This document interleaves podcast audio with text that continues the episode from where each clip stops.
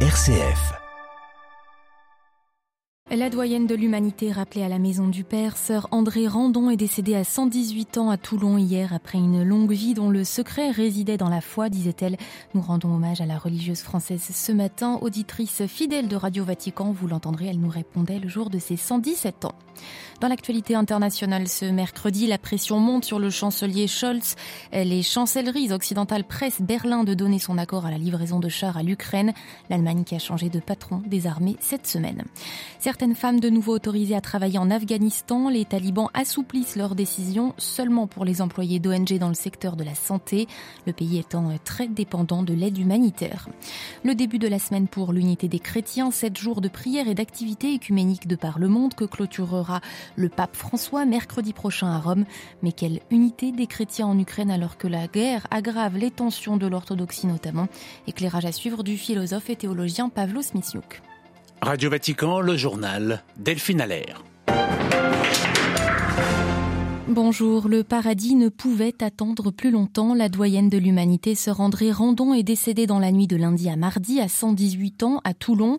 La religieuse française s'en est allée rejoindre son frère, comme l'a annoncé hier le responsable de sa maison de retraite varoise. Sœur André avait connu la Troisième République, de guerre mondiale et dix pontificats, de Saint-Pidis à François, une destinée discrète de piété et de service. Jean-Charles Puzolu.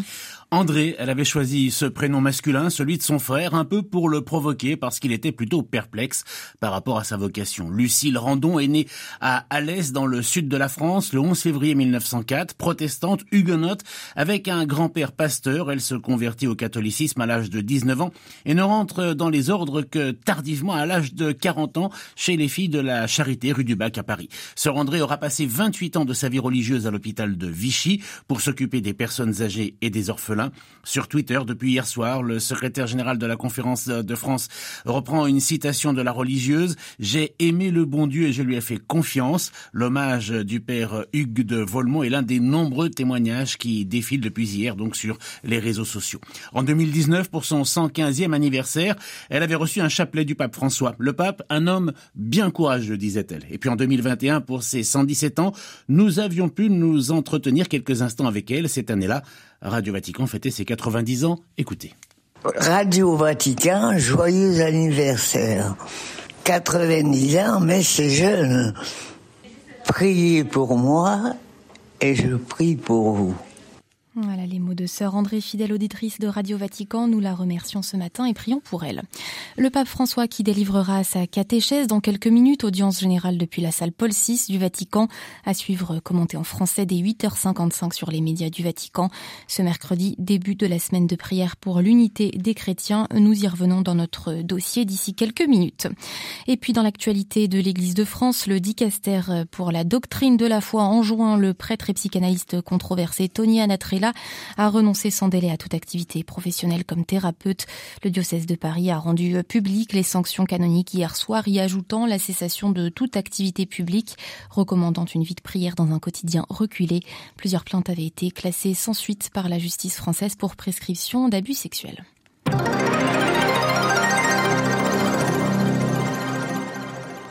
En pleine guerre en Ukraine, l'armée allemande change de chef. Le nouveau patron de la Bundeswehr s'appelle Boris Pistorius. Ce social-démocrate prend la relève de Christine Lambrecht, la ministre de la Défense des missionnaires. Un changement de ministre crucial alors que la pression monte sur le chancelier Olaf Scholz pour envoyer notamment des chars de combat Léopard en Ukraine. À Berlin, Delphine Nerbolier. La pression monte de toutes parts et surtout de Pologne. Le président polonais Andrzej Duda a profité de sa visite au sommet économique mondial de Davos pour demander à Berlin, une fois de plus, d'autoriser l'envoi en Ukraine de chars de combat de type Léopard. La Pologne pourrait en livrer 14, mais comme ils sont de fabrication allemande, Berlin doit autoriser leur livraison. Le président polonais a été soutenu sur ce sujet ce mardi par deux autres personnalités politiques, le président lituanien et le chef de la diplomatie finlandaise tous, estime que l'envoi de chars Léopard en Ukraine pourrait changer la donne militairement. Olaf Scholz répondra-t-il à ces demandes? Certains espèrent qu'il fera une annonce ce mercredi lors de sa participation à Davos, mais à Berlin, peu de gens y croient. Olaf Scholz laissera peut-être aussi l'annonce d'une décision à son tout nouveau ministre de la Défense, Boris Pistorius. Il entrera en fonction jeudi et recevra dans la foulée son homologue américain Lloyd Austin avant une grande rencontre des pays qui soutiennent Kiev vendredi sur la base militaire de Ramstein. Si des annonces allemandes devaient être faites, ce pourrait être à cette occasion. Berlin, Delphine Narbolier pour Radio Vatican. Sur l'envoi de chars Léopard, Londres évoque un impératif moral. Le Royaume-Uni, fidèle allié et soutien aux Ukrainiens, est devenu le premier pays à s'engager envers Kiev pour envoyer ce type de blindés. Juger les crimes de guerre en Ukraine dans le cadre d'un parquet international, Bruxelles y réfléchit, une idée venue d'Allemagne. La Commission européenne indique toutefois qu'avant la création de ce tribunal spécial, un mécanisme d'enquête pourrait d'abord être envisagé. Timides éclaircies dans le ciel tempétueux entre Londres et Bruxelles, le chef de la diplomatie britannique voit quelques améliorations euh, dans les discussions sur les contrôles en Irlande du Nord. Des suites du Brexit, la province britannique est paralysée par la crise politique. Le dit protocole nord-irlandais vise à préserver l'accord de paix de 98, évitant le retour à une frontière dure et à protéger l'intégrité du marché unique européen.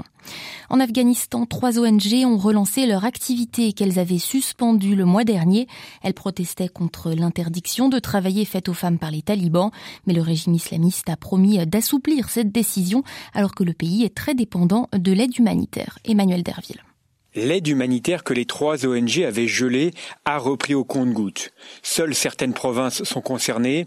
Les talibans ont assuré que les femmes employées par ces organisations pourraient reprendre le travail en toute sécurité. Cette promesse ne veut pas dire que le régime annule l'interdiction faite aux femmes de travailler, mais elle témoigne des divergences d'opinion qui parcourent le mouvement taliban. Certains dirigeants de l'organisation, plus pragmatiques, plaident pour davantage d'ouverture afin d'endiguer la pauvreté et le sous-développement. Le porte-parole du ministère de l'économie a déclaré que les femmes devaient travailler dans le secteur de la santé et de la nutrition. L'an dernier déjà, les talibans avaient rouvert les écoles pour les filles avant de les refermer quelques heures plus tard. L'Afghanistan a besoin d'aide alimentaire alors que l'insécurité alimentaire touche la moitié de la population et que l'hiver est particulièrement rigoureux cette année. New Delhi, Emmanuel Derville pour Radio Vatican. L'acquittement confirmé au Japon d'anciens dirigeants de l'opérateur TEPCO de la centrale de Fukushima. Les trois anciens responsables étaient les seules personnes physiques à être jugées au pénal dans le cadre de ce désastre nucléaire survenu en 2011. Ils risquaient jusqu'à cinq ans de prison.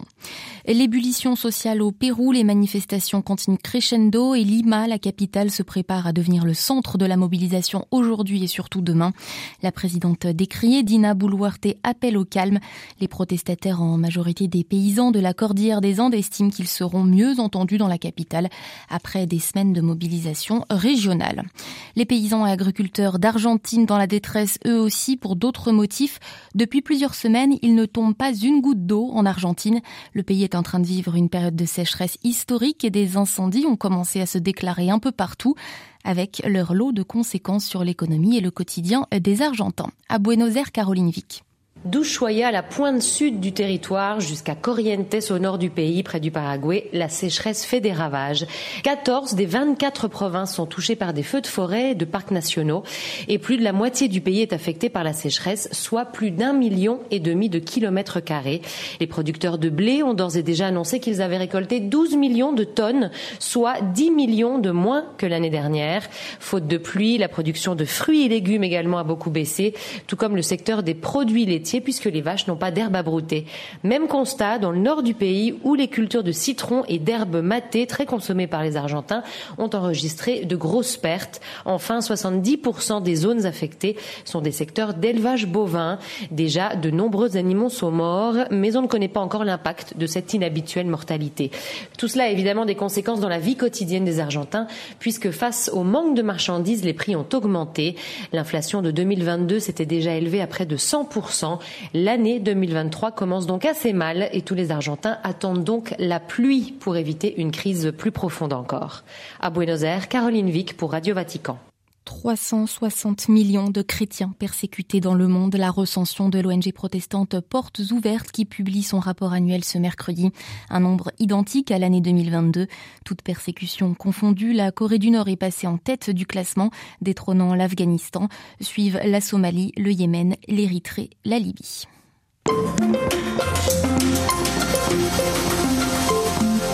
Début ce mercredi de la traditionnelle semaine de prière pour l'unité des chrétiens. Cette année, son thème est tiré du livre d'Ésaïe. Apprenez à faire le bien, recherchez la justice. Un verset de l'Ancien Testament choisi cette fois par les églises chrétiennes du Minnesota aux États-Unis. Pendant une semaine, donc, des initiatives écuméniques se multiplieront dans le monde entier pour culminer à Rome mercredi prochain, 25 janvier, solennité de la conversion de Saint Paul. Selon la tradition, le pape célébrera alors les secondes vêpres en la basilique romaine de Saint Paul hors les murs. Il s'agit de la première semaine de prière pour l'unité des chrétiens depuis le début de la guerre en Ukraine, il y a presque un an. Plus de 330 jours de guerre qui ont compliqué les relations entre orthodoxes ukrainiens, sans parler des Russes, mais qui ont aussi pu parfois rapprocher certaines communautés chrétiennes.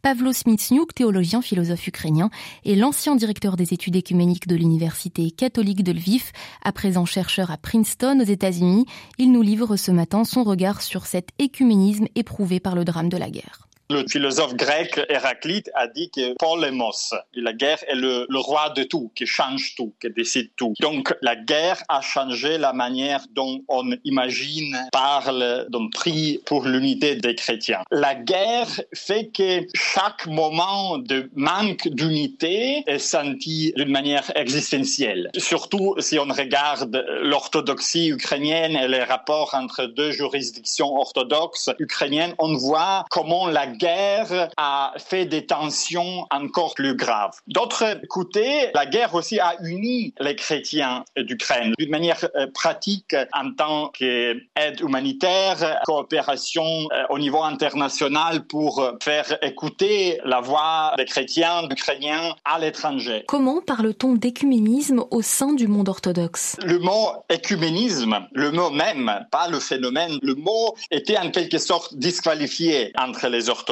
il l'interprète souvent comme une sorte de syncrétisme, d'un compromis religieux sur la théologie, que l'écuménisme n'est pas. Donc déjà, quand on parle avec les orthodoxes, on essaye d'être très prudent pour utiliser même le terme. Il y a des tensions entre l'Église qui est devenue autocéphale, indépendant, elle n'a pas eu euh, l'expérience du dialogue écuménique au niveau international. Ils n'étaient pas membres ni du Conseil écuménique des Églises, ils n'ont pas eu de relation avec Saint-Siège ni avec les autres grands acteurs écuméniques. Aujourd'hui est le moment pour découvrir le dialogue. C'est pas facile, c'est un long chemin. La guerre euh, rend des choses plus compliquées, mais ça aussi, avec des crises existentielles comme la guerre, on comprend aussi que nos petits conflits interconfessionnels peut-être ont euh, moins de raisons, euh, moins euh, d'importance qu'on a toujours cru. Le thème de cette semaine est tiré du livre d'Ésaïe, Apprenez à faire le bien, recherchez la justice. Comment ce verset peut-il s'appliquer aux Ukrainiens qui luttent aujourd'hui pour leur liberté? On voit que la manière de regarder cette guerre est liée à la question du paix et justice. Il y a une tension. On essaye de le mettre ensemble, mais quelquefois, c'est difficile de le tenir ensemble. Je pense que la majorité des Ukrainiennes croient que si on fait la paix aujourd'hui, le, status quo va rester comme ça, ce sera pas une situation juste. Donc, c'est une malaise de parler du paix sans la justice. D'autre côté, si en cherchant la justice, on ne pense pas à la paix, c'est aussi un problème. Et Pape François est très fort en nous rappelant qu'il faut, quand on cherche la justice, peut-être en quelque sorte abstrait, on peut oublier les victimes. Que diriez-vous aux catholiques russes en cette semaine de prière qui commence? C'est pas une, une, question facile. J'ai visité la communauté catholique russe à Moscou, à Saint-Pétersbourg, même en Sibérie, à Novosibirsk et Irkoutsk. Je connais beaucoup de catholiques euh, en Russie. Ils sont dans une euh, situation très compliquée. Ils sentent cette guerre comme quelque chose d'absurde et affreux. D'autre partie, la pression du gouvernement sur tous les citoyens russes permet pas de condamner cette guerre. est tellement forte que pour survivre, les catholiques russes doivent être très prudents et peut-être quelquefois silencieux. Il faut qu'ils prie, il faut qu'ils restent chrétiennes, il faut qu'ils se souviennent qu'ils sont euh, partie d'une grande église, grande communauté catholique où aussi les catholiques ukrainiens appartiennent. J'espère que quand cette guerre va finir, et elle va finir un jour, les catholiques euh, russes, les catholiques ukrainiens pourront ensemble entreprendre le chemin de réconciliation. Pavlo Smitsniuk, théologien ukrainien, ce matin invité de Radio Vatican.